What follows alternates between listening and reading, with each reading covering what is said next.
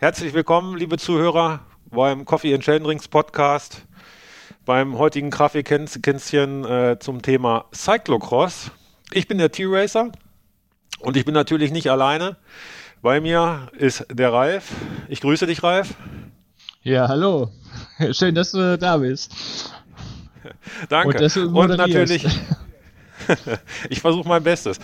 Äh, und äh, natürlich ist Mr. Wade auch wieder anwesend. Der hat auch geballtes Wissen zum Thema Cyclocross. Herzlich willkommen, Mr. Ja, Wade.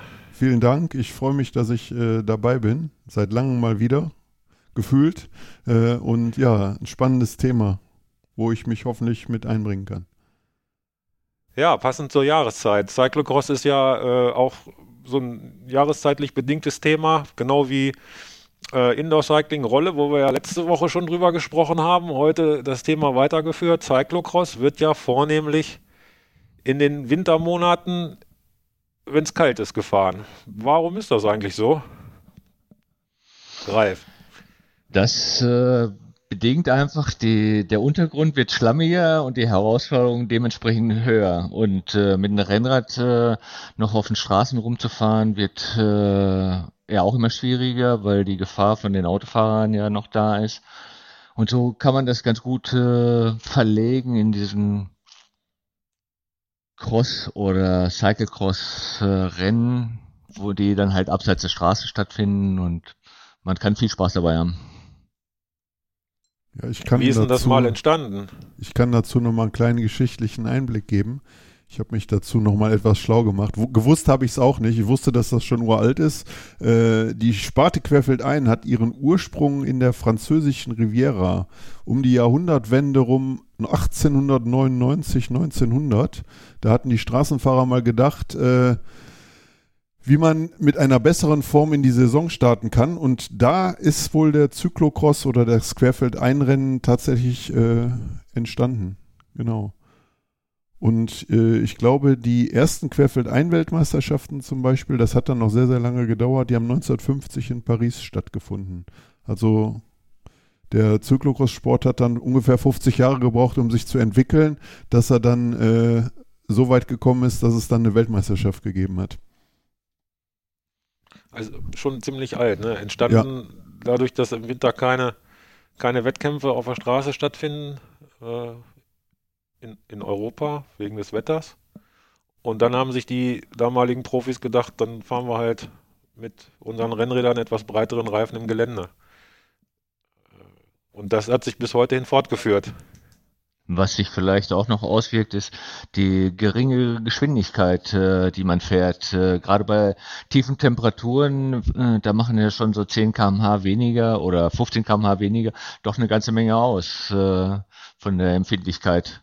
Und durch das äh, ständige Treten auf dem matschigen Untergrund äh, muss man halt immer kontinuierlich Watt bringen und, und man wird dementsprechend warm. Genau, und was dazu kommt, halt die äh, kurzen Rennzeiten noch für den Winter. Ja, also im Gegensatz zu Straßenrennen, die dann über mehrere Stunden gehen, äh, ist halt äh, die Renndistanz in oder die Zeit äh, in Zeit gemessen läuft dann zwischen sagen wir, 40 und 60 Minuten Fahrzeit ab. Für die Spitze, also für die Sieger je, jeweils. Und das kann man dann auch in kurzer Hose Bevor wir drei Grad fahren. Ja, bevor wir, bevor wir jetzt hier richtig tief ins Thema einsteigen. Und dann muss man äh, sich aber schnell wieder umziehen. Wir haben nicht nur euch beide, die viel Cyclocross fahren im Verein, sondern wir haben auch noch äh, die Maren, die äh, zu dem Thema auch etwas beizutragen hat. Leider kann Maren jetzt live äh, bei der Aufnahme nicht anwesend sein. Deswegen haben wir sie im Vorfeld befragt und sie hat uns ihr Statement dazu abgegeben. Das wollen wir an dieser Stelle unseren Zuhörern nicht vorenthalten. Liebe Maren, ähm, du darfst jetzt also hier äh, das, was wir im Vorfeld miteinander besprochen haben, einmal mitteilen. Hallo, hier ist Maren und ich melde mich mal aus der Versenkung, denn äh, bei diesem Podcast-Thema Cyclocross würde ich auch gerne was beitragen. Allerdings ist es im Moment schwer bis unmöglich, mit mir Termine ähm, zu finden. Deswegen äh, gibt es meinen Teil hier einfach mal als Audiobotschaft reingeworfen. Ähm, denn neben dem Mountainbike ähm, betrifft mich endlich äh, dieses Thema mal. Deswegen konnte ich es mir nicht nehmen lassen, da auch den einen oder anderen Satz zu, zu sagen. Denn ähm, ich bin eigentlich vom Rennrad ins Gelände aufs Rad gekommen und zwar über den Cyclocross-Sport. Ähm, damals, als Gravelbikes auch irgendwie noch gar nicht so verbreitet und cool waren, ähm, gab es nur Crosser.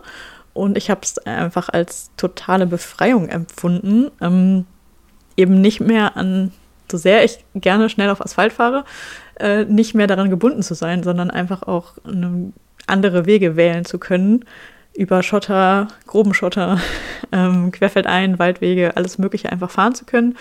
Ähm, war dann auch total überrascht, was man eigentlich wirklich mit dem Crosser alles machen kann. Ähm, obwohl er ja keine Federung hat, ähm, sind da auch mehr als Waldwege möglich und der ein oder andere Trail mit ein paar Wurzeln und Steinen geht wohl auch. Und ähm, ja, das hat mir einfach so viel Spaß gemacht, ähm, dass ich dann auch relativ schnell auf die Idee gekommen bin, wie das irgendwie immer so war, dann auch mal an der Startlinie bei einem Crossrennen zu stehen. Und ähm, ja, ich habe mir hier diese Fragenliste von den Jungs angeguckt, was die für ihre Podcastaufnahme vorbereitet haben. Und äh, da gibt es die wunderschöne Frage, um, ähm, wird man bei der kurzen Zeit überhaupt körperlich gefordert? Und meine Reaktion war, als ich das durchgelesen habe, ähm, ja schon so ein etwas müdes Lachen. Und Deswegen wollte ich das jetzt noch mal kurz äh, dazu äh, etwas erzählen. Und zwar ähm, ist es so, dass ich bisher bei den Crossrennen immer nur in der, nur in Anführungszeichen in der Hobbyklasse gestartet bin. Und das ist auch eines der Themen, was noch besprochen werden soll. Und deswegen äh, dazu schon mal kurz äh, meine Meinung. Ich finde Hobbyklassen absolut nötig und wichtig, denn äh, dieser angestaubte äh, alte Männersport, Radsport, ähm, muss es schaffen, sich von diesen ganzen Vereins- und Lizenz- und weiß ich nicht was für Strukturen wegzubewegen und zu öffnen. Und das geht nur mit Hobbyklassen, wo man eben keine Lizenz braucht, keinem Verein angehören muss und einfach starten kann, wenn man lustig ist und es auch lassen kann, wenn man es nicht will und keine Ahnung, sich einfach an nicht so verrückte Regeln halten muss. Und ähm, ja, das als äh, Möglichkeit zu haben, ist ähm, toll und das ist in NRW hier ganz besonders einfach, denn ähm, es gibt den NRW Cross Cup, der mehrere Crossrennen ähm, hier vereint. Und das ist eigentlich eine super Sache, weil es die ähm, Rennen bekannter macht, weil es äh, dazu anregt, bei mehreren zu starten, wo man normalerweise vielleicht jetzt nicht unbedingt hinfahren würde, weil es jetzt nicht ganz um die Ecke ist.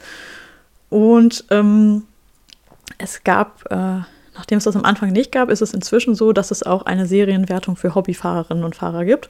Und das ist, finde ich, eine echt coole Sache, weil ähm, ja, man jetzt einfach sowohl als Lizenz- oder Hobbyfahrer die Möglichkeit hat, einfach an einer Serie teilzunehmen, was ja was Cooles ist und einen im Winter auch so ein bisschen bei der Stange hält, weil es nämlich im Oktober ungefähr losgeht und ähm, das letzte Rennen ist, glaube ich, im März. Und ja, da hat man immer was zu tun und äh, hat die Wochenenden dann schön gefüllt. Ähm, das Gute für mich bei den Hobbyrennen ist ansonsten noch, dass sie kürzer sind als die äh, Lizenzrennen. Und zwar ähm, meistens 30 Minuten, manchmal sind es auch 40 oder sogar 45. Und ich sage äh, sogar, weil das echt arschlang ist, denn damit komme ich zurück zu der Frage mit ob man bei der kurzen Zeit überhaupt körperlich gefordert wird. Äh, die Antwort ist scheiße ja. Ähm, schon 30 Minuten äh, sind einfach krank anstrengend, ähm, weil es in diesem verrückten Sport einfach ähm, ja, die ganze Zeit auf die Fresse äh, ist. Ich kenne kein anderes Format. Ich bin auch Straßenkriterien gefahren. Die sind auch anstrengend, ähm, aber anders. also ich kenne nichts anderes außer Cyclocross, was wirklich so intensiv und so anstrengend ist und gleichzeitig dabei so viel Spaß macht. Denn ähm, eigentlich bin ich auch eher so der Typ, der ähm, so eine lange ähm, wenig intensive Belastung sehr gut aushalten kann und das auch über viele Stunden lang.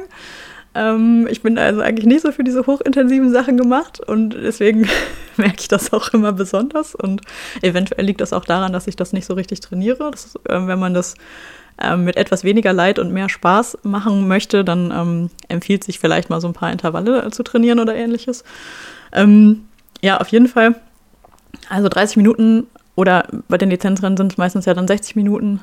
Ähm, der Ralf wird da sicher noch was genaueres zu sagen reichen in jedem Fall völlig aus, um am Ende richtig im Sack zu sein. Und ich finde, das Spannende beim äh, Crossen ist auch, dass man am Anfang äh, immer ja, hochmotiviert startet, am Anfang so lossprintet, weil der Start ja auch besonders wichtig ist, damit man eine gute Position hat und nicht von hinten dann irgendwie hinter allen herfahren muss, teilweise dann schlecht überholen kann, sondern am Anfang irgendwo vorne reinfahren, ist auf jeden Fall immer eine gute Idee beim Crossen.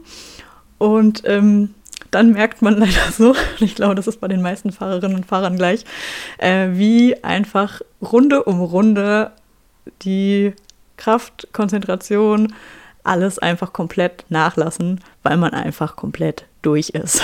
Und das geht leider sehr schnell. Es ist meistens schon die zweite Runde schlechter als die erste. Und äh, dann, zumindest bei mir ist es so, dass es dann einfach immer weiter bergab geht. Und auch nicht so, dass man dann am Ende sagt, so, jetzt haue ich aber noch mal einen raus. Nein, es ist einfach so ein langsames Sterben. Und ähm, das finde ich auch relativ spannend, weil gerade wenn die Strecke technisch ein bisschen anspruchsvoller ist, äh, für die meisten Mountainbike-Fahrerinnen und Fahrer wird es das wahrscheinlich nicht sein, aber äh, wenn man jetzt von der Straße kommt, dann äh, gibt es ja schon mal die ein oder andere Schikane, bei der man ein bisschen gucken muss, dass man da äh, rumkommt. Ähm, dann merkt man es besonders, dass wenn man so sehr am Limit die ganze Zeit fährt, dass man dann auch mit der Konzentration ein bisschen aufpassen muss und ja, gegen Ende des Rennens es einfach immer schwieriger wird, da die Spur zu halten und äh, durch irgendwelchen Sand durchzukommen oder irgendwelche engen Kurven oder enge Kurven am Berg oder was weiß ich nicht alles. Und ähm, das finde ich ist eine coole Herausforderung einfach, die man sonst so ja nicht hat, weil man ähm, ja auch im Training ja kann man ja immer so fährt man ja nicht so wie im Rennen und ähm, deswegen ist es einfach ein, was anderes und ein tolles Format und ähm, ja etwas, was einfach echt Spaß macht und sich lohnt, finde ich. Und ähm, ja, falls noch ähm, irgendwer überlegt, ob er das mal ausprobieren will, ähm, ich würde sagen, macht es auf jeden Fall. Ähm, wenn ihr schon damit liebäugelt, dann ist es eine gute Idee. Ähm, wenn ihr vom Mountainbiken kommt, dann habt ihr gute Voraussetzungen, ähm, weil ihr zumindest die Strecke, die Strecken technisch gut bewältigen könnt, bin ich mir ganz sicher. Und für alle Straßenfahrerinnen und Fahrer ist es auch eine gute Sache, weil man einfach echt viel lernt. Und ich glaube, dass richtig, richtig viel bringt für die Radbeherrschung. Und ähm, deswegen ist das hier meine Ode ans Cyclocross. macht es, es ist anstrengend, aber es macht Spaß und es ist eine gute Beschäftigung für den Winter. Um, ja, viel Spaß beim Crossen und noch viel Spaß mit dem restlichen Podcast. Ja, liebe Zuhörer, man hört schon, das Format Cyclocross ist äußerst intensiv da, obwohl es relativ kurze Läufe sind und äh, Ralf, wie lang, wie lang sind die Rennen genau? Die sind ja unterschiedlich, die sind nicht alle gleich, ne? In den äh, älteren Klassen, äh, wir starten halt nur 40 Minuten. Und das, das sieht dann so aus, die, die erste Runde wird äh, gemessen, wie schnell der Erste diese Runde bewältigt hat. Und wenn, das wird dann hochgerechnet auf die 40 Minuten und somit ergibt sich dann die Rundenzahl. Danach ist es, es ist nicht dann nach 40 Minuten genau Schluss, sondern dann, wenn der, der Erste ins Ziel kommt, äh, äh, oder der Letzte, aber der Erste wird dann circa nach 40 Minuten äh, da erscheinen. Durch diese Hochrechnung von den äh, ersten Runde. Diese 40 Minuten sind für alle gleich oder gibt es da die, klassenmäßige Unterschiede? Die 40 Minuten sind unterschiedlich. Äh, das, die 40 Minuten fahren die Masterklassen und die 50 Minuten fahren die Frauen und 60 Minuten fährt die Elite. Wird da unterschieden zwischen, zwischen Profi und, und Hobbyfahrer oder Lizenzfahrer und Hobbyfahrer? Auf alle Fälle, es gibt für die Hobbysportler und Lizenzfahrer getrennte Rennen. Und bei den Hobbyfahrern, die starten meistens in einer Klasse, aber wir starten halt Masters 2, 3, 4. Das ist die 4 ist die älteste Klasse. Open End. Ja, und dann äh, wird auf, präparierten, abgesteckten Strecken also meines Wissens, gefahren. Uh, jetzt erwischst du mich auf dem falschen Fuß. Es gibt eine Vorgabe, glaube ich, von der äh, UCI, Thomas. dass die in, in einer Range sind, im, im Schnitt so circa 2,5 Kilometer lang.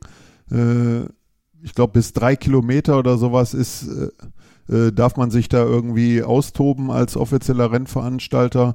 Wenn das natürlich keine offizielle Rennserie ist, dann kann man äh, sicherlich da auch äh, Rennen kürzer oder etwas länger gestalten. Aber so in diesem Drehrum sind die Kurse. Äh, da ist auch so ein bisschen die Abgrenzung, sagen wir mal, zum, zum Mountainbike-Sport, der sich ja wesentlich später entwickelt hat, dass die Kurse halt viel weniger Höhenmeter haben. Es gibt Voraussetzungen, äh, die müssen eine gewisse Breite haben, die müssen, äh, dass man überholen kann.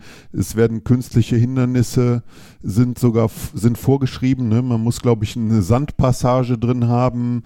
Äh, das ist vorgeschrieben. Man muss, ich glaube, mindestens ein paar künstliche oder zwei paar künstliche Hindernisse haben. Man muss äh, Wechselzonen drin haben. Ja, das ist gibt halt genaue Vorgaben, kann jeder, der Interesse hat, äh, auf der äh, Radnet-Seite oder auf der UCI-Seite in den Regeln des äh, Crosssports nachlesen, wie so ein Kurs genau aufgebaut sein muss, wenn man dann mal offiziell Rennen veranstalten möchte. Das ist ziemlich richtig. Äh, die Strecken sind äh, nur unterschiedlich, wenn es kleinere Veranstaltungen sind, wie zum Beispiel Weser Ems Cup. Da sind die Rennen nicht so strikt vorgegeben, dass über den gesamten Kurs äh, drei Meter Breite äh, äh, vorhanden sein muss. Die Bundesliga-Rennen schon, da werden die, wird darauf geachtet, dass da überall drei Meter und die Leute gut überholen können. Aber bei kleineren Rennen, da ist es oftmals so, dass das nicht, nicht immer gegeben ist. Und die Hindernisse, klar, man versucht äh, auch Treppen mit einzubauen, äh, so dass die Fahrer dann auch äh, wirklich vom Gerät runter, also vom Rad runter müssen äh, und das Aufspringen nach so einem Hindernis äh, wieder gegeben ist. Auch die Höhe der Hindernisse stellen, oh, ist unterschiedlich.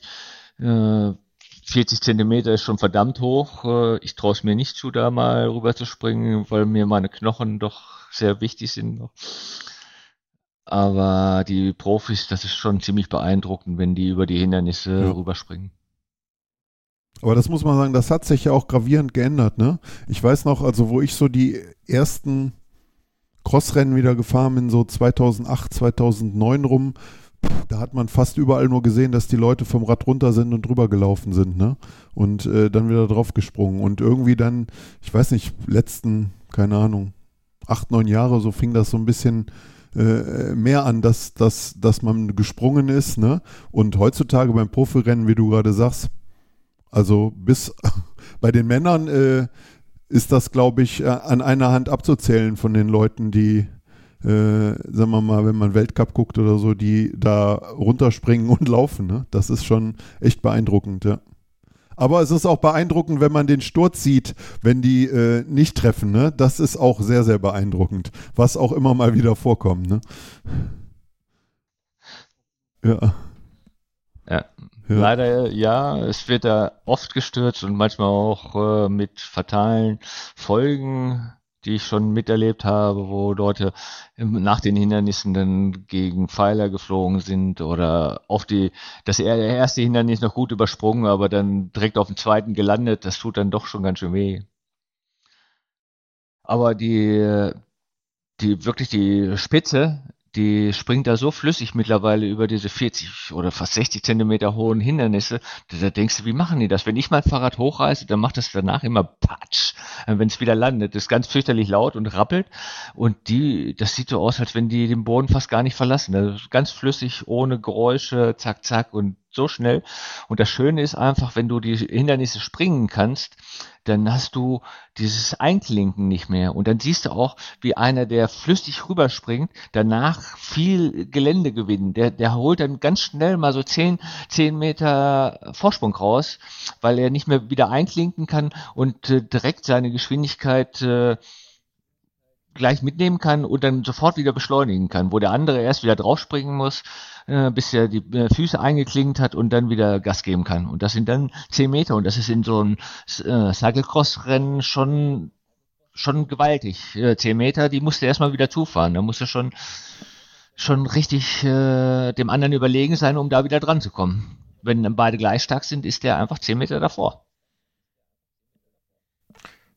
Das hört sich jetzt alles echt ganz schön wild an, was ihr da erzählt. Ich selber bin ja kompletter Novize. Ich bin noch nie ein Cyclocross-Rennen gefahren. Ähm, und wenn ihr da diese, diese Geschichten erzählt, wie, wie ist denn so der technische Anspruch im Vergleich zu einem Mountainbike-Cross-Country-Rennen, äh, äh, wo ich mit einem Hardtail und einer Federgabel meinetwegen fahre? Da sind ja auch ein paar Trails drin und da muss man auch mal bei eine Wurzel springen. Beim Cyclocross-Rad habe ich das ja alles nicht. Ich habe schmalere Reifen, ich habe eine andere Geometrie, ich habe keine Federgabel. Dropper-Post weiß ich jetzt nicht. Wie ist da so der technische Anspruch, ohne dass wir jetzt einem, der damit liebäugelt, irgendwie jetzt eine, eine Angst machen. Also das ist ganz schrecklich, ganz schrecklich. Nach eurer Schilderung hätte ich jetzt echt Bedenken, Na. da selbst mal, mal zu starten.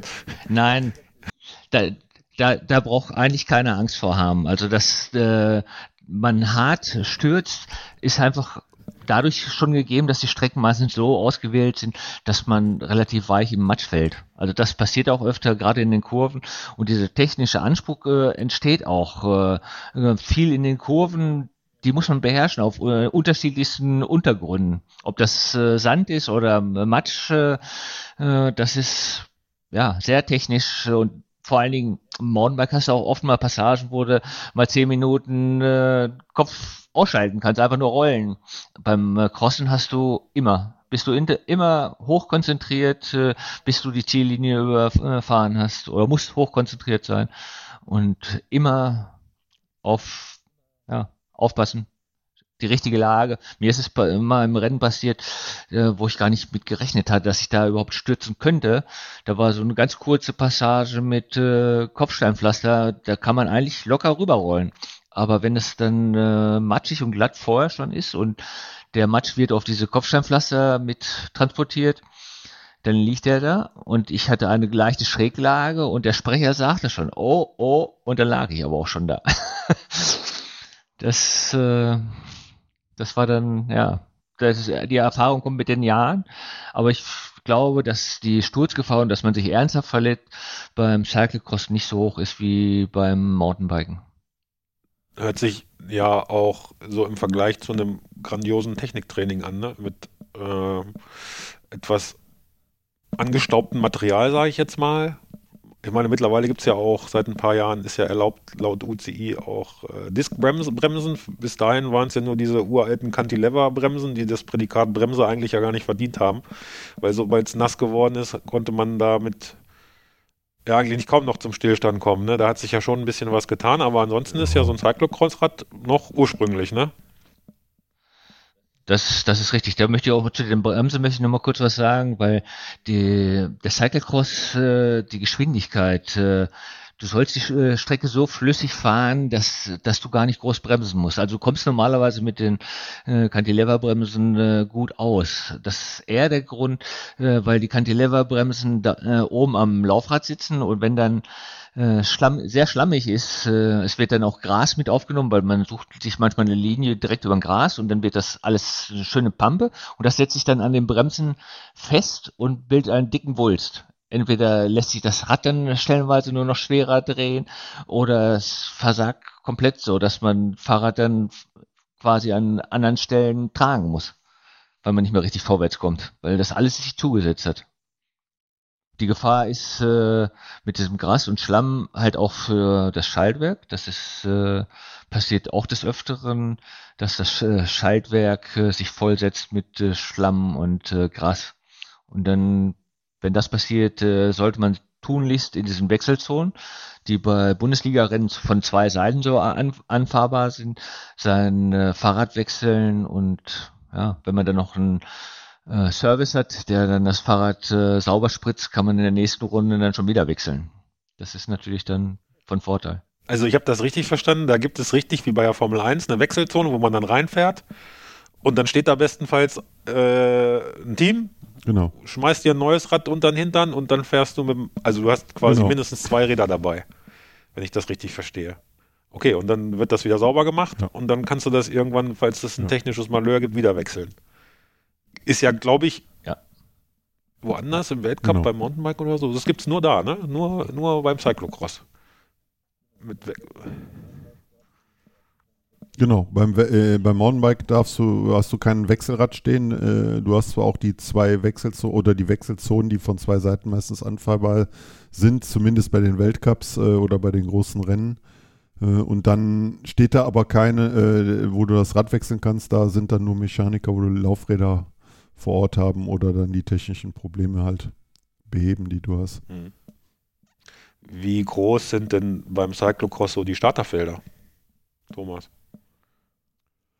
Boah, das ist, also, das ist immer ganz, ganz unterschiedlich über, sagen wir mal, über die Jahrzehnte jetzt, was ich so, so mitgekriegt habe. Äh, es, es ist immer so wellenförmig, mal ist es mehr, mal ist es weniger.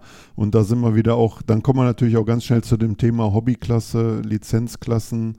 Äh, wenn man dann im europäischen Nachbarland äh, Holland, Belgien mal schaut, wie das da geregelt ist, was die für ein Volumen an Fahrern bei Rennen am Start stehen haben. Äh, also sagen wir mal die letzten Jahre, also ich bin jetzt die letzten Jahre nicht mehr gefahren, ich steige ja jetzt wieder ein in den äh, Crosssport sozusagen auch. Äh, aber ich glaube, so wie ich das beobachtet habe, sagen wir mal, bei den alten Männern hat sich das Bild so ein bisschen verlagert. Äh, da ist der, der Fokus, ich glaube, bei äh, Masters 3 sind jetzt die meisten Fahrer. Äh, vor zehn Jahren waren sie bei Masters 2 die meisten Fahrer. Irgendwie, also äh, der Sport altert so ein bisschen. Äh, ich glaube, ja, in den kleineren Rennserien wenn dann wirklich mal 20, 30 Leute in einer Klasse am Start stehen, das ist richtig viel. Also es passiert auch, dass Rennen dann stattfinden. Verbessere mich, Ralf, wenn ich da irgendwie Mist erzähle mit zehn Leuten. Äh, kommt drauf an, bei Deutschland Cup oder Bundesliga-Rennen, wie es jetzt heißt. Äh, da stehen dann in den älteren Klassen auch mal 40, 50 Leute am Start. In den äh, Elite-Klassen sind dann auch relativ große Felder da.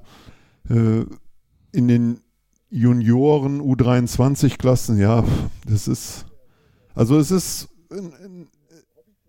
es ist, glaube ich, sehr, sehr, sehr, sehr unterschiedlich. Und äh, Hobbyklassen zum Beispiel auch von Rennen mit, mit zehn Fahrern bis, ich glaube, beim NRW Cup, äh, wenn man das mit dem Weser Ems Cup mal vergleicht, da gab es mal eine Zeit, da waren die Hobbyklassen wirklich auch riesig überfüllt. Das ging dann so richtig irgendwann wieder zurück. Und beim NRW Cup ist es, glaube ich, so, da starten teilweise auch 100 Leute mittlerweile in der Hobbyklasse. Ne? Also das scheint wohl richtig, richtig gut äh, besucht zu sein. Aber ich glaube, dass wir in Deutschland einfach ein Problem haben, nach wie vor mit dieser Regelung Hobby-Lizenz, äh, äh, diese Verwässerung, also nicht nur im Mount, äh, nicht nur im, im, im, im, Cross auf der Straße ist das, äh, äh, im Mountainbike-Sport. Ich glaube, das ist einfach ein Problem, was, was Deutschland da äh, selbst, sich selbst produziert hat. Oder der BDR sich selbst produziert hat in anderen. Holland, ne? Oder sehe ich das falsch? Weiß ich nicht. Ja, aber ich, ja, ich glaube, der BDR, der sorgt aber auch für so ein paar Richtlinien, weil sonst äh, kann ich mir auch gut vorstellen, dass die Cyclecross-Rennen dann auch ganz äh, offen werden. Äh, man erlaubt zwar mittlerweile in den Hobbyklassen, dass der Mountainbike äh, auch mit auf die Strecke kann.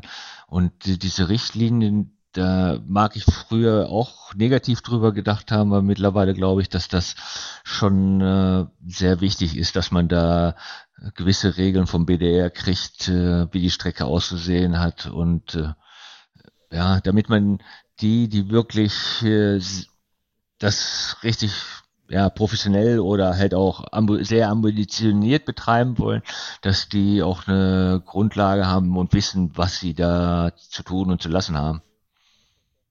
Ja, also äh, absolut, da gehe ich, ich gehe da vollkommen mit und da will ich auch, was Maren gesagt hat, dass sie findet, dass man äh, der Sport der alten Männer oder wie, wie sie das so schön äh, äh, dargestellt hat, äh, ich finde, ich finde auch, es muss, es muss da ganz klar Regeln geben. Das ist ein, ein Sport, wo es äh, Meisterschaften gibt, äh, von Landesverbandsmeisterschaften, Bezirksmeisterschaften über deutsche äh, Europa, Weltmeisterschaften. Ist zwar kein olympischer Sport, Cross, aber das muss halt geregelt sein. Aber ich meine eher so, dass der BDR da verpennt hat, weil wenn man das in Holland beobachtet, äh, da hat jeder eine Lizenz irgendwie. Und wenn, und wenn er keine hat, dann holt er sich eine Tageslizenz. Das kostet dann, weiß ich nicht, das letzte Mal, wo ich dann in Holland mal als Hobbyfahrer gefahren bin, habe ich, glaube ich, 2,50 Euro oder so bezahlt für eine Tageslizenz.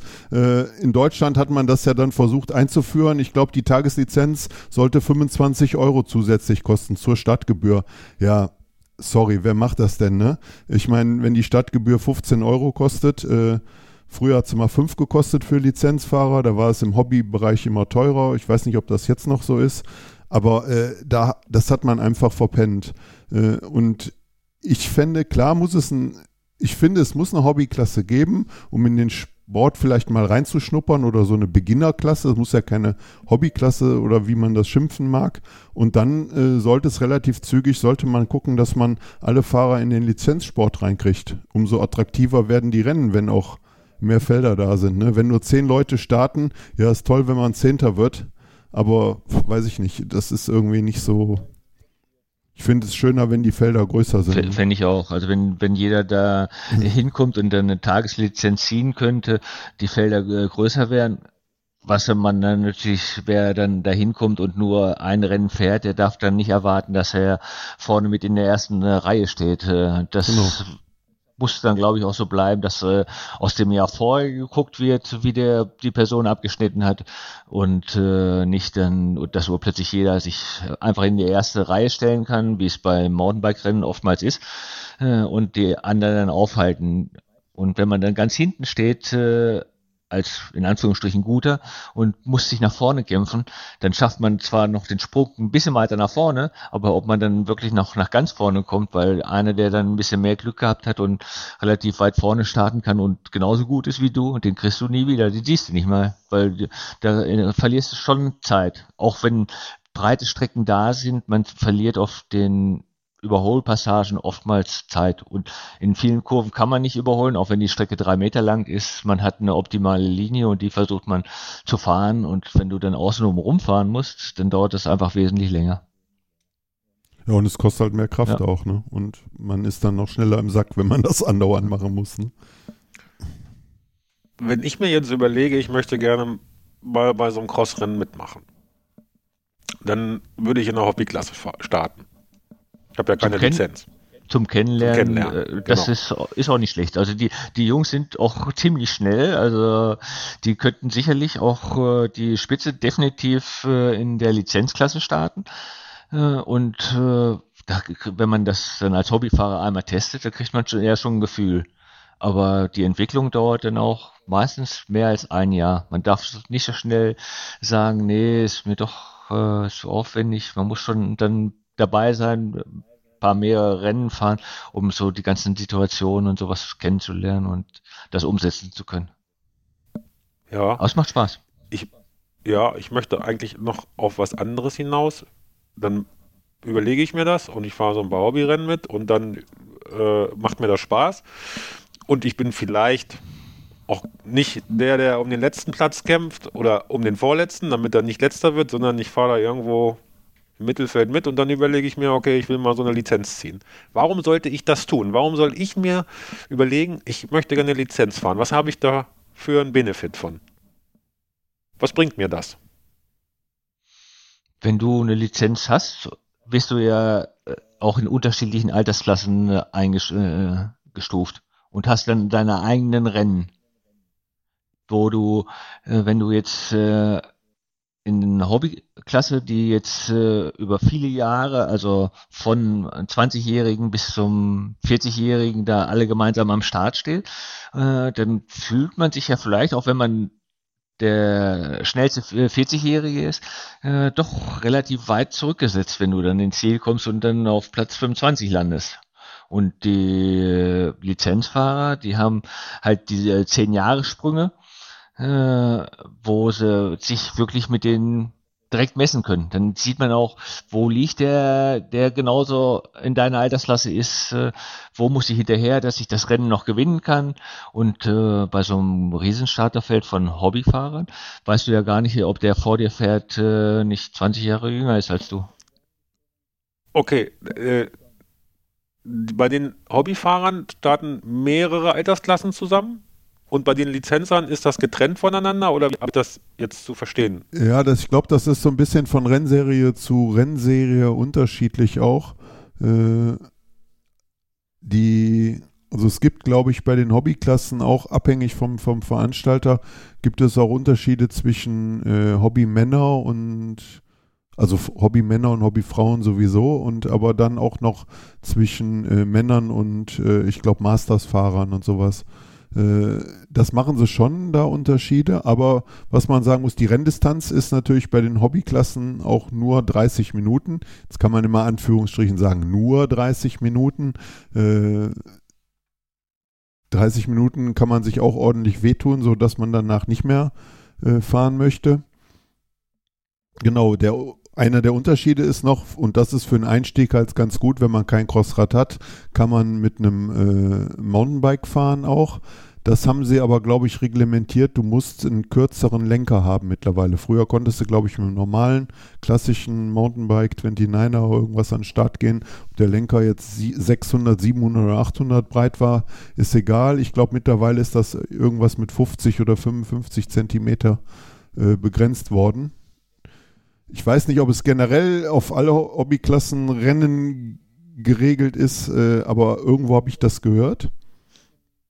Macht, macht ja auch Sinn, wenn der Lenker, ja. weil gerade beim Start, man hat ja äh, quasi so ein äh, Starterfeld, dann werden acht Mann nebeneinander gestellt und die, die Breite von so einem äh, Crosser, der passt da gut rein, dann hast du 10 cm Luft zu den anderen, aber wenn du dann eine Mountainbike äh, da hinstellst, hast du plötzlich äh, schon, bist du schon mit dem Arm in deinem Nachbarfeld. Und äh, das würde beim gerade beim Start, die gehen schon richtig zur Sache. Also man beschleunigt da von null auf äh, Höchstgeschwindigkeit. Äh, und das will man ja auch vermeiden, wenn sich Lenker verhaken am Start, dass die Leute da schon äh, schwer stürzen und so ist eine Lenkerbreite eigentlich schon nicht schlecht. Auch die, äh, die Regel gibt es äh, zumindest bei der Bundesliga, Bundesliga gibt es auch die Hobbyrennen, die an dem Tag stattfinden, dass die definitiv äh, die Mountainbiker nach hinten erstmal gestellt werden und die äh, mit dem äh, Cyclecrosser äh, nach vorne. Genau, was man, was man sagen muss, ich meine, was, was zusätzlich dafür, also was, das ist meine persönliche Meinung, was zusätzlich dafür spricht, dass man sich äh, eine Lizenz holen sollte und das Ganze in einem offiziellen Wettkampfmodus macht, wenn es einem dann Spaß macht, das ist natürlich die Voraussetzung, ist, dass man äh, an offiziellen Meisterschaften teilnehmen kann und ich habe jetzt, ich glaube, ich bin dreimal bei der deutschen Meisterschaft mitgefahren.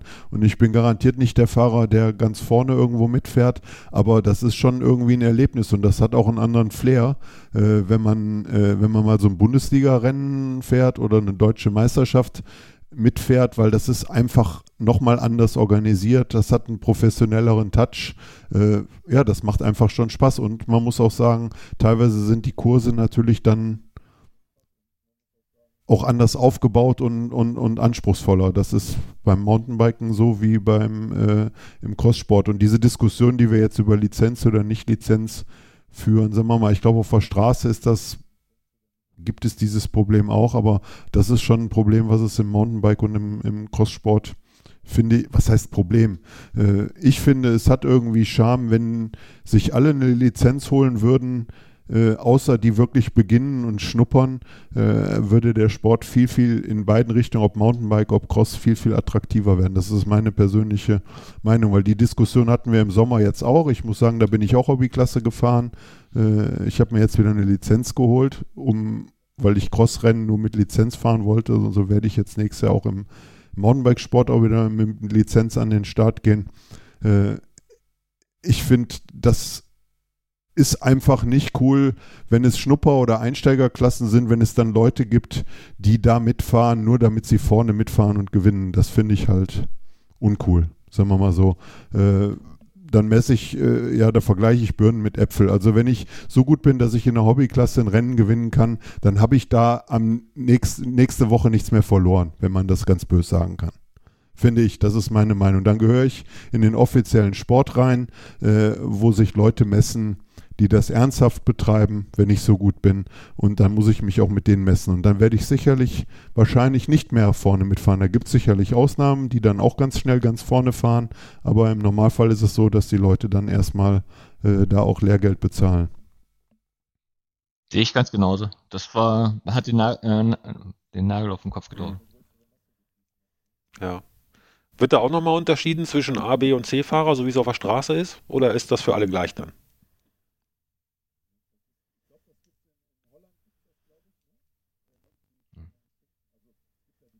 Und, und das macht dann den Sport, finde ich, viel attraktiver, weil es einfach eine größere Masse gibt, die es macht. Ne?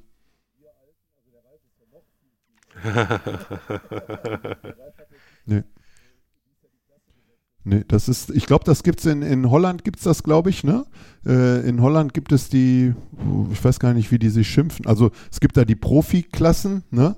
Und dann gibt es, glaube ich, die Amateurklassen, irgendwie sowas, ne? Also im Lizenzsport in Holland wird, glaube ich, nochmal so ein bisschen unterschieden, aber in den, in den Masterklassen ist es jetzt so, also wenn, wenn wir Alten, also der Ralf ist ja noch viel, viel älter. der Ralf hat ja dies Jahr, äh, dies Jahr die Klasse gewechselt sozusagen. Ach, ne? da wird auch nochmal äh, unterschieden. Äh, genau, in, in, in, okay. ah, okay. also in den Masters-Klassen, die es dann als getrennt, wirklich als einzelne Masters-Klassen gibt, gibt es keine Unterscheidung mehr irgendwie in, in A, B und C. Genau. Und in der Elite-Klasse eigentlich in Deutschland auch nicht. Also alle, die die eine Elite-Lizenz ziehen, stehen dann natürlich in Deutschland äh, mit den Profis am Start, ne? Ja, okay. Nee, in Deutschland nicht. Also in Deutschland, also bei Lizenzklassen in Deutschland nicht. Ich glaube, das ist in, in Holland ist es so und in Belgien weiß ich nicht. In Holland kann man sich dann, glaube ich, in die, äh, weiß ich nicht, Elite-Amateure, wie sich das nennt, äh, Klasse und da gibt es dann aber nochmal eine Klasse irgendwie drüber, wo ich weiß nicht, ob man sich dann qualifizieren muss oder wie das genau läuft. Da bin ich aber auch nicht so im Thema. Vielleicht haben die Holländer das ja auch deswegen, wenn die Starterfelder zu groß wären genau, ja. und die, die Unterschiede der Spitzensportler zu den Schwäche, äh, Schwächeren, dann hast du einfach auch dies ganz viele, weil der Kurs hat ja nun mal nur äh, seine zwei bis drei Kilometer und dann äh, kommen die Spitzenfahrer nach kürzester Zeit, nach drei Runden, dann haben, haben sie schon die, das hintere Feld wieder eingeholt und überrunden die. Und da, ja, man kann, äh, hat zwar auch da die Regel, dass man äh, dann Leute rausnehmen kann, die einen zu großen Abstand haben, aber das erschwert schon viel, wenn dann die Felder zu groß und äh, zu äh, weit auseinandergezogen sind. Das ist ist ja ziemlich gut. Also, ist, also ich äh, glaube, dass das ziemlich gut ist, äh, dass, äh, dass man einigermaßen sieht, wo das Feld ist und nicht äh, sich alles komplett die ersten überrunden, die hinteren und so, dass das nicht zu häufig passiert. Das ist, glaube ich, ganz wichtig. Ja.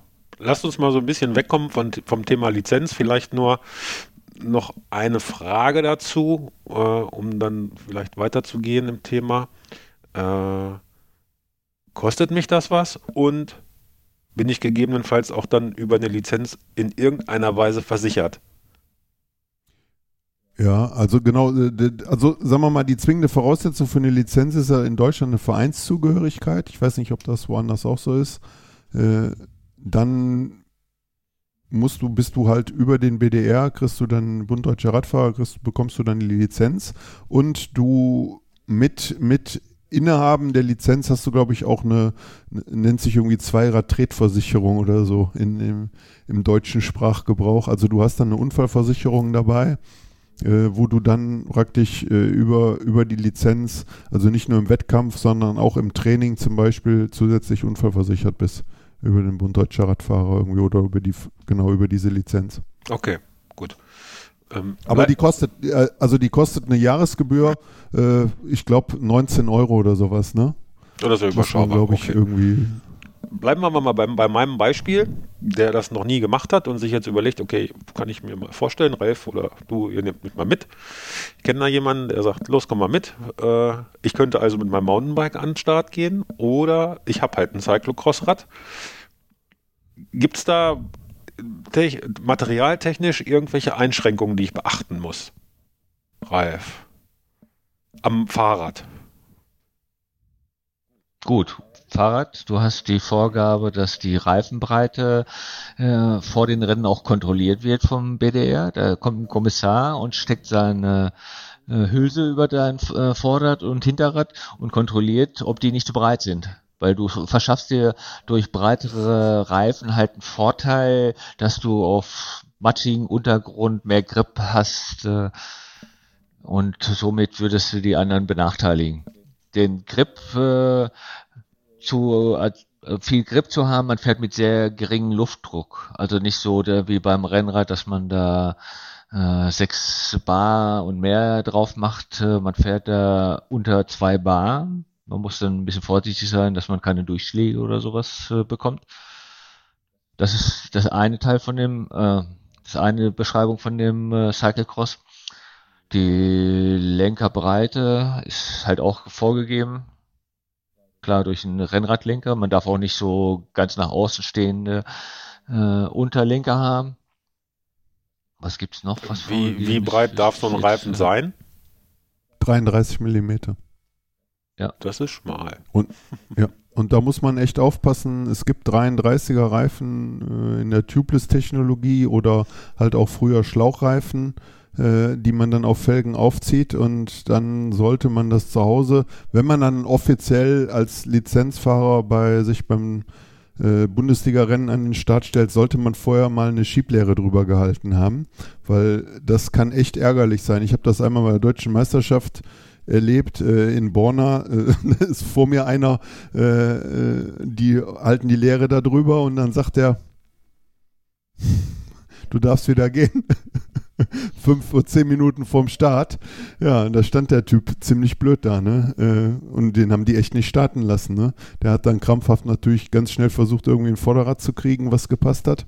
Mhm. Das, da sind die schon, Genau, in der Hobbyklasse ist es anders. Wenn du mit dem Mountainbike natürlich an den Start gehen kannst, da gibt es keine Vorgabe der Reifenbreite, ne? Äh, auch nicht bei den Crossrädern. Kannst du dann auch mit den Neudeutsch, den Gravel-Rädern an den Start gehen, äh, mit, mit äh, weiß ich nicht, 44er Schlappen oder sowas. Aber das ist halt wirklich im Crosssport äh, die Abgrenzung zum, zum Mountainbike. Ne? Es gab ja mal weiß gar nicht, war das in den 80ern, 90ern, wo die Mountainbikes aufkamen, da ist ja auch, ich weiß gar nicht, wie hieß er denn, der deutsche Jörg Ahrens oder so, da gab es, wo die Magura-Bremsen rauskamen, die Felgenbremsen, da ist der ja auch, da sind die ja auch dann mit, mit geraden Lenkern beim Cross gefahren, ne, und haben dann die Magura-Bremsen dran gehabt, das ist ja dann auch irgendwann, äh, äh, ein, zwei Jahre später ist das auch wieder verboten worden. Da ist das halt wieder auf die Rennradlenker reglementiert worden. Genau, also eigentlich brauchst du nicht viel. Du, ne? Man kann, und das ist das Schöne, man kann auch ein relativ einfaches äh, Crossgerät nehmen. Man braucht keinen Crosser mit Scheibenbremsen heute. Man kann sich gebraucht, wenn man sowas möchte, durchaus einen, einen Crosser holen äh, aus der älteren Generation. Ne? Äh, Top-Räder, die man mittlerweile nachgeschmissen kriegt, nur weil sie Cantileverbremsen haben. Aber was wirklich zum reinen Rennen fahren, äh, ja, muss man sagen, vollkommen ausreichend ist. Ne? Also die Scheibenbremse hat jetzt nicht den Crosssport revolutioniert. Da muss man eher sagen, ich finde, das ist, hat natürlich Charme, wenn man die Dinger auch als Rennrad zum Straßentraining oder sonst irgendwie was nutzt, ist das natürlich schön, wenn man dann eine Scheibenbremse hat und nicht mit Cantilever da äh, über die Straße zum Training bei schlechtem Wetter fahren muss. Ne? Naja, da muss ich leider ein bisschen was einwenden. Also ein Crosser auf der Straße fahren geht fürs Training, aber ein Crosser ist ja doch, äh, hat eine andere Geometrie. Ja, also man versucht, man, man, versucht möglichst wendig zu sein. Man nimmt auch von der Rahmengröße dann eher einen kleineren Rahmen. Und äh, dann weiß ich nicht, ob ich den dann auf der Straße fahren würde. Klar geht das. Also im Training definitiv, aber äh, ambitionierte Rennen nee.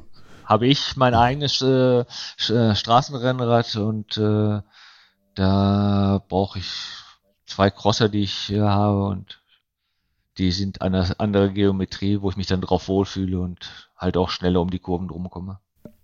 Mir, mir ist aufgefallen, ab und zu kann man das ja mal im Fernsehen auch beobachten, in einer Übertragung, wenn irgendein Weltcup ist oder so. Speziell die Belgier und die Niederländer sind ja im Crosssport auch immer äh, ganz weit vorne und äh, die Übertragungen sind professionell gemacht. Die fahren ja tatsächlich auf den Crossrennen recht hochprofilierte, ich sage jetzt mal Aerofelgen, obwohl die ja von den Geschwindigkeiten lange nicht so schnell fahren wie auf der Straße. Warum fahren die so hohe Felgen äh, beim Cross? Obwohl der Aero-Vorteil gar nicht da ist. Könnte ich mir höchstens vorstellen, dass sie das machen, damit der Sand sich nicht auf der Felge sammelt und äh, rumgewirbelt, aufgewirbelt wird und äh, dann auf die Kette geschmissen oder der Schlamm auch äh, noch mehr auf die Kette geschmissen wird, dass das einen Vorteil bringt. Aber aerodynamisch, äh, dass man da höhere Felgen braucht, glaube ich eher nicht. Ja, okay. Obwohl die Spitze, die Profis, die fahren schon hohe sagen, Geschwindigkeiten. Schon es ist nicht so ja. langsam, äh, sind wir da nicht unterwegs. Ja, okay. Äh, Thomas hat es eben schon einmal kurz erwähnt in dem Nebensatz. Ähm, modern jetzt und in aller Munde ist ja das Thema Gravel. Und jetzt äh, wurde. Pfui. Pfui, ja. Pfui. Was ist das? Pfui. Jetzt, äh, eben wurde schon auch dann in einem anderen Nebensatz gesagt, die Crosser haben eine spezielle Geometrie und äh, 32 mm breite Reifen dürfen bei offiziellen Rennen gefahren werden.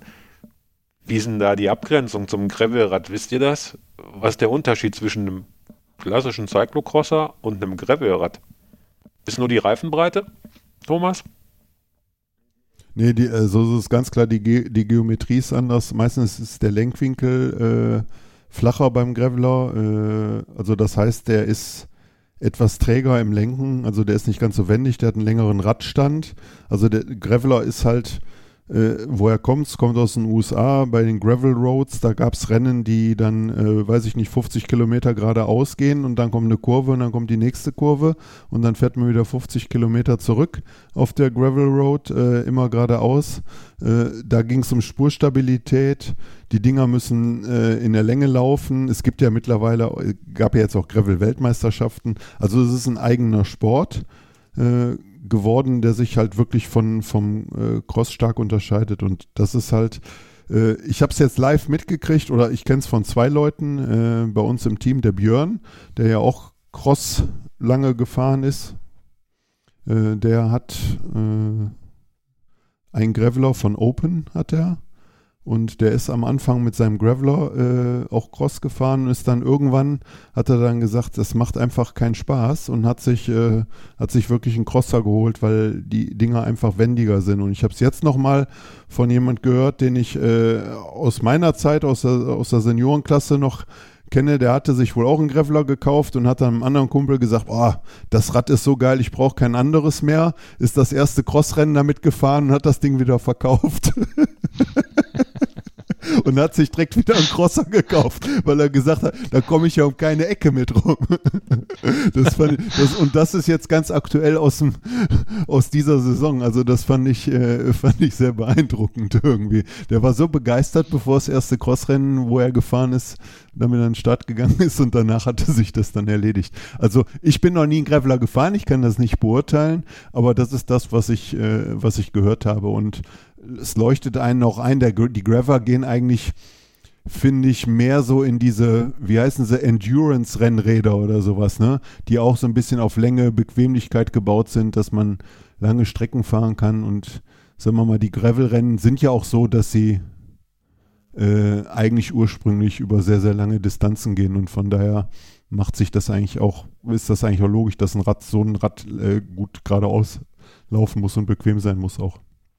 Ich habe da jetzt gerade so eine äh, Strecke vor Augen. Ich bin mir nicht ganz sicher. Es gab, glaube ich, den letzten deutschen Cyclocross-Weltcup. War der in Norderstedt vor ein paar Jahren, Ralf? Äh, bitte verbessere mich, ich weiß es nicht ganz genau. Irgendwo im hohen Norden hatten die einen Weltcup mal organisiert. Mhm. Und ähm, das war so ein Riesending, äh, weil das ja auch nicht so ganz einfach ist, so ein, so ein Format da zu etablieren die Strecke war jetzt gefühlt auf einem Fußballfeld so abgeflattert, dass es eigentlich nur Kurven waren. Also man braucht enge Kurven, ne? Und das ist das, was Cyclocross, glaube ich, auch ausmacht. Es ist auf engstem Raum so eine zweieinhalb bis drei Kilometer Strecke abgeflattert mit vielen, vielen Kurven. Im Vergleich zu so einem Gravel-Rennen, was ja äh, in der freien Natur äh, stattfindet und äh, also äh, auf, auf bestehenden Wegen, in der freien Natur ist ja Cyclocross auch, aber eben nicht abgesteckt in dem Sinne, ne?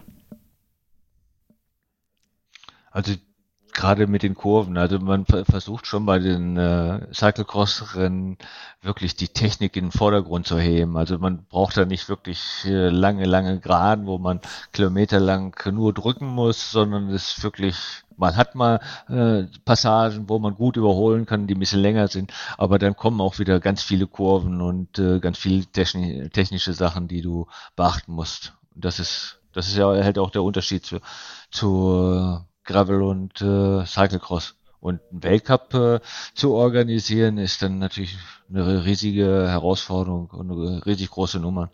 Man sieht das schon äh, auch die internationalen Rennen. Es gibt äh, beim Cyclecross auch in der Bundesliga dann paar Rennen, die dann ausgewiesen sind äh, international. Dann kommen halt wirklich nochmal ein paar richtig gute Belgier mal rüber und Holländer und dann sieht man, wo man dann auch steht. Also der Marcel Meißen, der hat mich so beeindruckt, wenn der Bundesliga-Rennen fährt, was nicht international besetzt ist, dann fährt er und plötzlich gibt er mal Gas und ist weg. Das ist schon sehr klasse. Sieht beeindruckend aus. Aber ich finde, das ist auch in, international, wenn man das nochmal beobachtet, äh, wenn man jetzt so die, die, die Leute bei den Weltcups oder auch bei diesen ganzen äh, hochdotierten Rennserien in, in, in Belgien äh, sieht, gibt es halt so rein spezialisierte Crosser, äh, das alles sieht mega schnell aus und dann kommen äh, wie jetzt einste einsteigen äh, Van der Poel, äh, Pitcock und äh, Van Art mit dazu und dann sehen die anderen aus wie so teilweise wie so Nullnummern, ne? Also als ob die nur noch Statisten sind. Dann sind Plätze 1 bis 3 plötzlich vergeben und die anderen sind Statisten, die mega gut Radfahren, ne? Und, und aber also einfach beeindruckend ne? oder faszinierend, wie sich das Bild dann nochmal wandeln kann, wo man das gleich, was du sagtest, Meisen, wenn man den in Deutschland sieht, wie der allen anderen um die Ohren fährt, ne?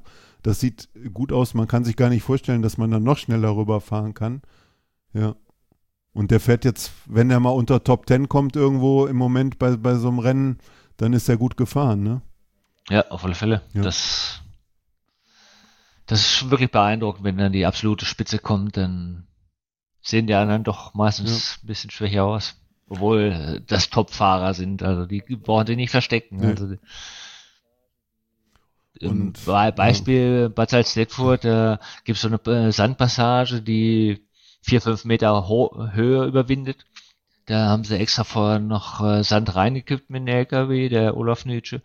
Und äh, das, da ist der Marcel Meißel als einzigster hochgefahren. Da, da brauche ich überhaupt nicht drüber nachdenken. Da fahre ich unten rein und stecke fest irgendwie und äh, unten. Und der fährt die Ding, der fliegt das hoch. Ich weiß nicht, wie der das macht, äh, ob er da Helium im Rahmen hat oder so, aber er kommt, kommt da so beeindruckend hoch. Fantastisch. Toll zuzugucken. Also auch für Zuschauer kann ich nur den Tipp mal geben, mal solche Rennen sich anzugucken. Das macht schon Spaß. Gerade weil es auch die Strecken nicht so lang sind. Die Fahrer kommen oft an einem vorbei. Man kann den Wettkampf richtig toll beobachten und die einzelnen Kämpfe zwischen den Positionen, die ausgetragen werden, das ist absolut klasse. Wo, wo, wo finden Wettkämpfe statt? Was gibt es denn für, für, für Rennserien? Äh, Bundesliga habt ihr jetzt schon gesagt, die wird ja wahrscheinlich dann deutschlandweit ausgefahren werden. Äh, Visa Ems Cup habt ihr vorhin schon genannt, das wird ja wahrscheinlich dann mehr findest du alle im norddeutschen Raum äh, stattfinden. Was gibt es noch? NRW Cup haben wir auch schon erwähnt. Stevens Cup. Äh, den NRW Cup okay. gibt es noch. Dann gibt es noch. Stevens Cup. Stevens Cup ganz oben im Norden gibt es. Dann gibt es die Braunschweiger Panthercross Serie. Ja. Genau. Dann gibt es bei unseren äh, direkten, also kommt auf an, wo man jetzt in Deutschland wohnt, die direkten Nachbarn Holland haben auch Serien, wo man äh, als, als Hobby und als äh, Lizenzfahrer fahren kann. Äh, von bis. Also da gibt es natürlich auch sehr hochdotierte Rennen, aber es gab mal den Thomas Cycle Cup, dann gab es bei uns in der Nähe. Ich weiß aber jetzt echt ehrlich gesagt nicht, wie die Rennserie heißt. Ich weiß auch gar nicht, ob es sie noch gibt. Äh, also es ist, also es, es, gibt schon so viele Rennen, dass man bis auf wenige Wochenenden in der Cross-Saison, glaube ich, je, jedes äh, Wochenende zwei Rennen wo kann ich, kann. Wo kann ich mich darüber informieren? Wo finde ich da die Ausschreibung? Der BDR hat da die ganzen Rennen aufgelistet. Alle Lizenzrennen sind da aufgelistet und dann in Deutschland hast du überall die Möglichkeit, dann an solchen Rennen teilzunehmen. Wir packen das mal in den Show Notes rein. Wir können ja die Links der, also einmal Radnet, äh, also als Organ des Bund Deutscher Radfahrers. Und dann gibt es aber, hat jede Rennserie, glaube ich, äh, mehr oder weniger noch eigene Homepage. Wir können das, packen wir in die Show Notes rein, wo sich äh, jeder informieren kann. Und man soll einfach keine Scheu haben, wenn man Lust hat, bei so einem Rennen mal an den Start zu gehen. Äh, unabhängig davon, äh, ob man jetzt schon geschnuppert hat oder ob man Bock hat, richtig direkt in den Sport einzusteigen. Äh, als kann man in einen Hobby-Start gehen, kann sich eine Lizenz holen, kann sich auch in die Lizenzklasse an den Start stellen. Äh, das ist definitiv eine schöne Sache. Und da, da, kommen wir auch noch zu einem Thema, was wir ja auch noch drauf haben. Äh, es geht ja nicht nur ums Rennenfahren. Also die Szene ist sehr, sehr klein, muss man sagen. Äh, es kennen sich alle untereinander und das äh, Drumherum ist eigentlich auch schön bei so einem Rennen. Was also so habe hab ich da drunter zu verstehen? Jetzt wird es interessant.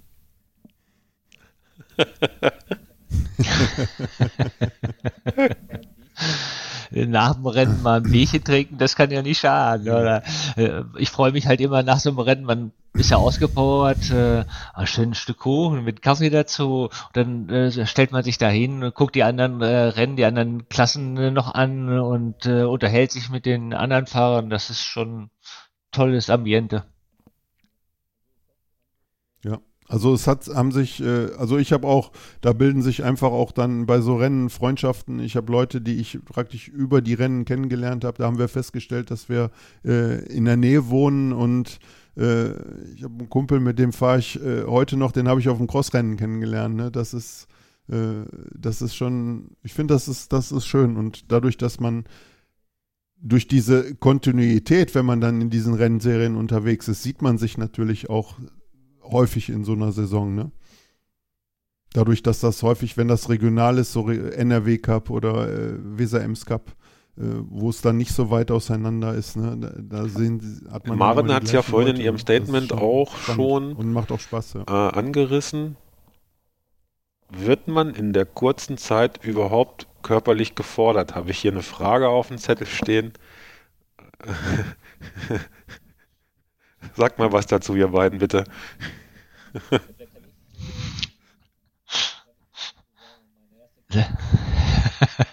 da kann ich, äh, kann ich gut was zu sagen. Mein erster Gedanke war auch so. Äh, vom Mountainbiken hauptsächlich kommend oder von der Straße auch, äh, aber dann dachte ich, Crossrennen. Und da war es sogar nur 30 Minuten. Mhm. Und äh, heute oder nach kurzer Zeit habe ich dann festgestellt, wenn man diese 30 Minuten hinter sich hat und muss noch 10 Minuten, oh, kann doch jetzt langsam mal zu Ende sein, denkt man dann, weil man körperlich schon so am Ende ist. Man fährt nämlich nur am Limit. Also nach jeder Kurve ist, heißt es Sprinten. Und so, so ein Kurs, der hat dann plötzlich mal 20, 30 Kurven und dann jedes Mal ein Sprint. Und das halt über 30, 40 Minuten. Da bist du nachher schon ziemlich im Arsch. Und äh, bei Minusgraden läuft dir der Schweiß die Stirn runter. Ja, ich finde mal, das ist so ein, so ein schöner Fall. Es gibt auch dieses, äh, dieses, äh, diese, im, sagen wir mal, im Training diese Intermittent Exercises, die viele, die vielleicht keinen Crosssport machen, aber als Radfahrer oder auch als Läufer kennen, wo man dann Belastungen hat, äh, 40, 20, also 40 Sekunden Vollgas, 20 Sekunden rausnehmen. Äh, teilweise kann man, und dann hat man, macht man das 10 Minuten, dann macht man aber eine Pause dazwischen. Äh, beim Crossen kann man sich das so vorstellen, äh, dass man das 40 Minuten durchmacht. Man hat zwar immer wieder so, so kurze Rollphasen und dann latschst du wieder drauf äh, und du hast halt kein gleichmäßiges Fahren, das ist immer an, aus, an, aus, an, aus. Äh, und Also ich bin ja auch groß, Ralf ist auch groß, der wiegt glücklicherweise, äh, hat da Glück, dass er ein bisschen weniger wiegt wie ich. Also und größere Fahrer haben in den Kurven und in der Wendigkeit natürlich sowieso einen Nachteil. Und es gibt Kurse, äh, da denkst du als großer Fahrer, äh, was für ein Arschloch hat den denn gebaut? Ne? Der kann nur 1,50 Meter groß sein. Äh, also mit, mit so viel Kurven, Schnörkeln und äh, Kreiseln ist auch so ein ganz, ganz, so eine Schnecke bauen, ne?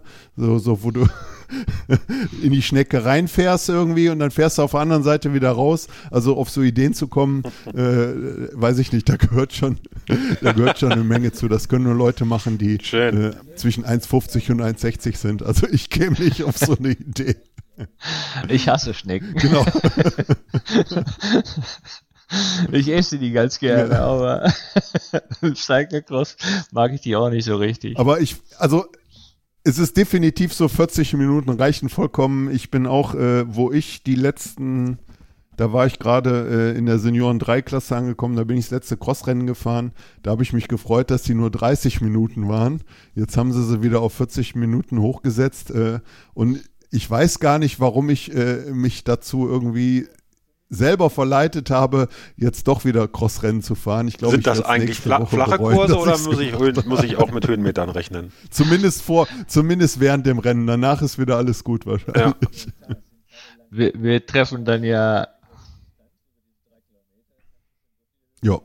Also, du musst auch mit Höhenmetern ja. rechnen, weil äh, klar, es sind keine langen Anstiege, aber über die Distanz, über diese drei Kilometer, kannst du schon so viele Höhenmeter äh, anhaufen, Tatsächlich, dass, okay. dass es im Endeffekt ja. mehr Höhenmeter auf einer gewissen Distanz ist als äh, in Mountainbike-Rennen äh, in den Alpen. Ja.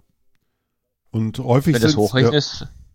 Ja. Und häufig sind es dann auch Anstiege, äh, wo es dann dazu führen kann, wenn man sagen wir mal, den Bums nicht hat oder so, wo man auch vom Rad runter muss und dann teilweise auch hochlaufen muss, ne? weil sie zu sandig sind, zu steil sind. Ich kann mich noch an, bist du in Borna auch gefahren damals, Deutsche Meisterschaft? Ja. Ja, da war da auch, weißt du, einmal diese Riesenabfahrt, dann bist du unten äh, auf so einem Weg so flach gefahren und dann ging es rechts hoch in so einen Anstieg rein. Äh, das war auch so ein Ding, da ist in der, ja, in unseren Klassen ist da, glaube ich, keiner gefahren. Und dann haben wir uns das Elite-Rennen angeguckt und du hast gedacht, Alter, da kann man doch gar nicht hochfahren, ne? die, die, die haben noch nicht mal auf dem größten Gang hinten geschaltet und die sind diesen Anstieg hoch. Äh, also da fahren wir mit dem Mountainbike, fahren wir da hoch, aber mit, mit dem Crosser, also Hammer. Also das ist, das ist einfach so ein Ding, das muss man einfach live gesehen haben, wenn man selber da versucht hat, irgendwie hochzufahren, weil das ist schon im Laufen so schwer gewesen, dass man da kaum laufen konnte. Ne? Da, da hämmern die dann hoch, also das ist schon beeindruckend. Aber es sind halt viele solcher Stellen äh, und genau, da sind wir nochmal zu der geschichtlichen Entwicklung, kommen wir dann nochmal. Früher war es so, ich weiß noch als Kind, in meiner Zeit hat unser Verein in Düsseldorf, wo ich aus, ich komme aus Düsseldorf, wurden zwei Crossrennen oder so veranstaltet. Das war so die Zeit um Rolf Wolfshol rum, der als Deutscher ja sehr, sehr bekannter Crosser oder auch sehr erfolgreich war. Eigentlich so mit, mit Klaus-Peter Thaler, glaube ich, einer der erfolgreichsten deutschen Crosser überhaupt. Ne? Danach kamen nicht mehr ganz so viele. Äh, Scheiße. Da gab es Rennen, äh, da kann ich mich dran erinnern, da wurden, ja, da gab es mal eine WM, da sind 80 Prozent sind die gelaufen, weil die Bedingungen so schlecht waren. Und das ist mittlerweile auch, äh, das gibt es aber nicht mehr, das ist reglementiert auch, ne? Ich weiß nicht auf wie viel Prozent, aber der Laufanteil der Strecke darf, glaube ich, nicht, keine Ahnung, muss, muss ich, müsste ich jetzt auch nachgucken, ich glaube 20 Prozent maximal äh, darf der Laufanteil der Strecke, äh, darf der Teil des Laufanteils liegt so bei 20, 30 Prozent, maximal, glaube ich. Das ist, äh, das ist vorgeschrieben mittlerweile. Kann sich natürlich so ein bisschen. Ja, auch ein bisschen komisch, wenn dann äh, so, solche Rennen stattfinden, ja. wo du 80 Prozent laufen hast und dann kommt so ein Kenianer an dir vorbeigelaufen, kann zwar kein Fahrrad fahren, aber äh, er läuft so viel Vorsprung raus, äh, dass er die Strecke laufen ja. kann und, äh, und, du auf den 20 Prozent äh, dann die Lücke nicht mehr schließen kannst. Genau. Ja, äh, vielleicht so kurz vor Ende noch mh, mm, das Thema, äh, was wir noch gar nicht behandelt haben. Jetzt komme ich äh, als Mountainbiker oder auch als Rennradfahrer äh, top, in Topform aus der Sommersaison. Dann werden die Tage kürzer. Der November wird grauer, es wird kälter und dann geht die Cross-Saison los. Und äh, ich bin noch motiviert. Ähm, wir haben ja jetzt gerade gelernt, dass es nicht einfach nur kalt und matschig ist, sondern es gibt auch noch äh, interessante äh, Nebenschauplätze vor und nach den Rennen. Äh, aber ich stehe halt noch gut im Saft und will Cyclocrossen. Kann ich das so einfach umsetzen, was ich über die Saison mir an Fitness aufgebaut habe, oder muss ich speziell vielleicht nochmal ein paar Trainingseinheiten fürs Crossen einstreuen? Wie macht ihr das?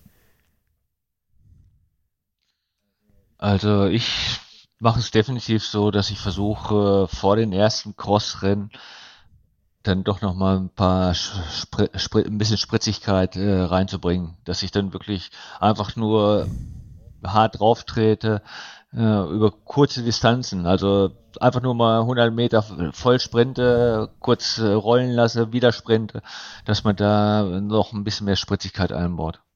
Weil ich fahre nicht nur Straße, sondern auch Mountainbike. Und da ist es ja doch meistens immer längere, lange Distanzen, wo du drücken musst, aber nicht die Spritzigkeit unbedingt brauchst auf der Straße, klar, wenn du so ein äh, Rennen fährst, wo alle fünf Runden ein Sprint angesetzt ist, aber dann ist es trotzdem noch ein langer Zeitraum zwischen den Sprints. Und beim Cyclecrossen musst du halt immer sprinten. Nach jeder Kurve. Also kann nicht schaden, wenn du vorher äh, einmal dieses Sprinten äh, trainierst, dann das Aufspringen, also da kann man auch sehr viel Zeit äh, verlieren, abspringen und aufspringen. Und sich böse Wenn du auf so ein ja, wenn du, wenn du auf so ein Hindernis zukommst und du steigst da ab wie normal vom Mountainbike, dann rauschen die anderen schon an dir vorbei. Du musst wirklich äh, dein Bein über den Sattel oben drüber weg und dann führst du den zwischen äh, Rad und dem anderen Bein durch, so dass du quasi richtig ins Laufen gleich kommst. Also nicht nach hinten absteigen, sondern vorne übers Oberrohr. Genau. Vor, nee. Oder wie?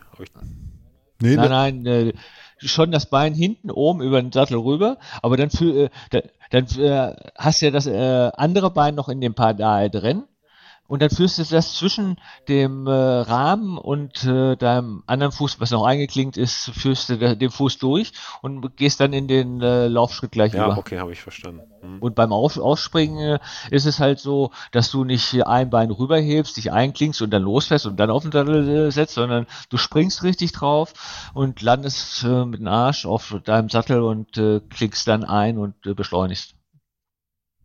Kann natürlich ab und zu am Anfang vielleicht auch mal wehtun. Ja. Deswegen, genau. Man sollte mit der Innenseite der Oberschenkel landen und nicht mit seinem, ja. als Mann nicht mit den äh, Teilen, die dazwischen liegen. Das könnte bös wehtun. Ne? Dann fährst du auch nicht weiter, wenn das passiert. Oder richtig schnell, das kommt drauf an. äh, was ich, also ich finde genau jeder, der das macht und äh, so einen Crosser in der Ecke stehen hat äh, oder meint sich einen zu kaufen, der sollte, bevor er äh, mit Vollgas auch aus der Mountainbike-Saison kommt, mal mit dem Crosser definitiv auch ins Gelände fahren. Also unabhängig von der Spritzigkeit, die du brauchst, ist das schon was anderes mit so einem Ding äh, wieder um die Kurven zu fahren und auch zu steuern. Wenn du jetzt von dicken Reifen kommst, von einer Federgabel kommst, äh, es ist äh, ja, es ist schon wieder was anderes, muss man einfach, muss man einfach sagen. Ja. Ja, und dann auch fahren musst du, ja musst du auch, du fährst auch ganz anders auf einen äh, Crosser als auf einen Mountainbike. Also du lässt dich nicht in die Kurven rein. Also das, äh, das geht einfach nicht, weil das dauert dann zwei Kurven und du liest definitiv äh, in der Matsche, anstatt um die Kurve zu kommen. Genau. Also Schräglagen gibt's nicht so wie beim Mountainbiken. Ja.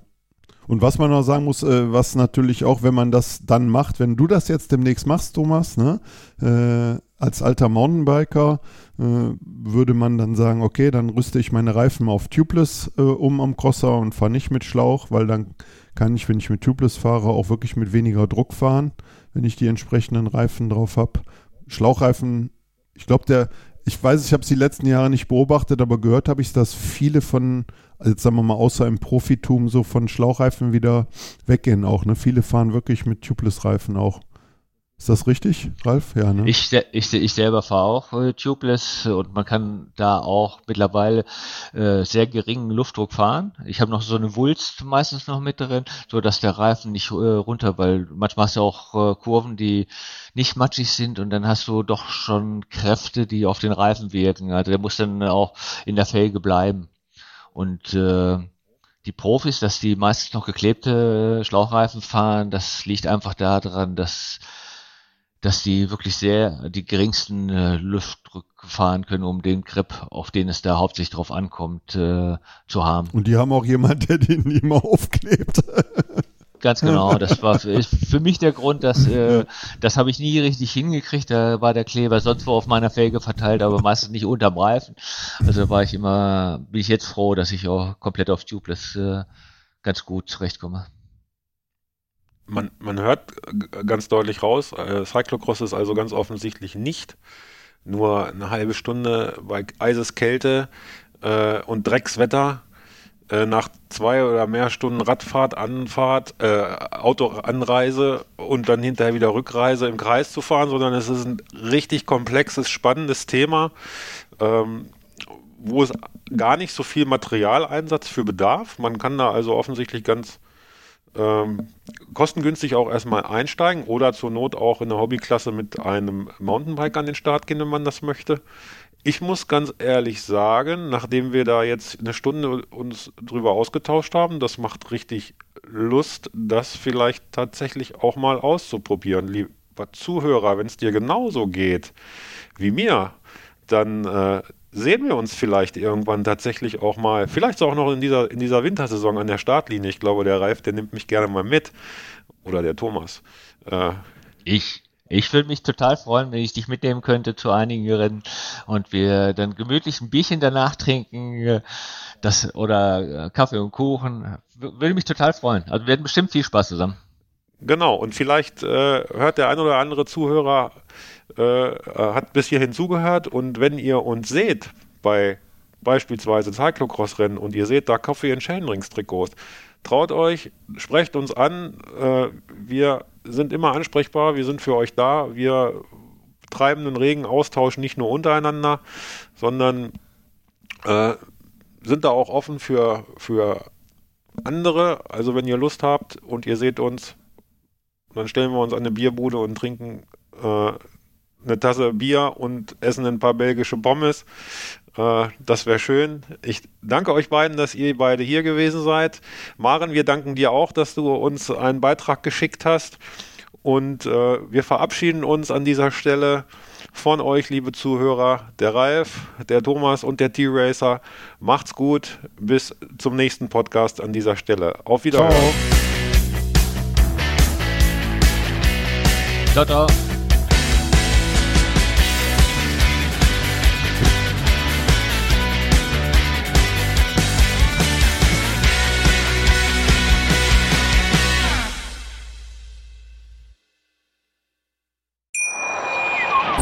Schatz, ich bin neu verliebt. Was? Drüben. Das ist er. Aber das ist ein Auto. Ja, eben. Mit ihm habe ich alles richtig gemacht. Wunschauto einfach kaufen, verkaufen oder leasen. Bei Autoscout24. Alles richtig gemacht. Wie baut man eine harmonische Beziehung zu seinem Hund auf? Puh, gar nicht so leicht. Und deshalb frage ich nach, wie es anderen Hundeeltern gelingt, beziehungsweise wie die daran arbeiten. Bei Iswas Dog reden wir dann drüber. Alle 14 Tage neu mit mir, Malte Asmus und unserer Expertin für eine harmonische Mensch-Hund-Beziehung, Melanie Lippisch. Iswas Dog mit Malte Asmus. Überall, wo es Podcasts gibt.